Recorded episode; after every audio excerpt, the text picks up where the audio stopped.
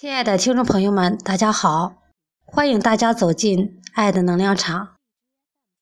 今天我们接着学习《弟子规》：勿产妇，勿骄贫，勿厌故，勿喜新。人不闲，勿事搅；人不安，勿话扰。译文。不要曲意巴结有钱人，也不要在穷人面前骄傲自大，或者轻视他们。不要喜新厌旧，要珍惜老朋友或旧物。当别人正忙着做事没有空闲时，不要因为自己的事打扰别人。当别人心情不好时，也不要话多的说个没完。人有短。切莫揭，人有私，切莫说。道人善，即是善。人知之，欲思勉。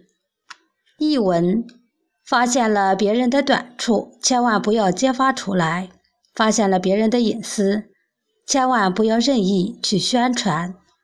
称赞别人的善行，也是一种美德。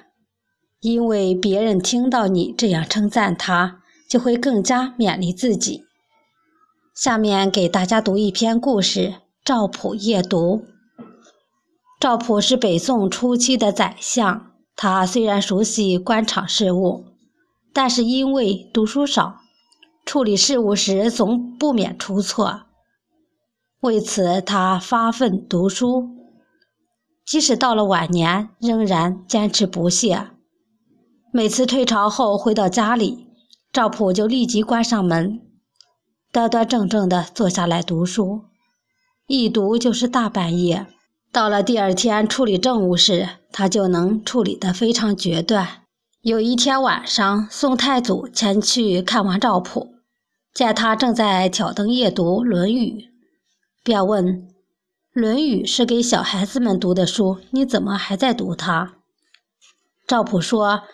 我小时候读《论语》，只为识字；现在读《论语》，则是为了从中学习齐家治国平天下的道理。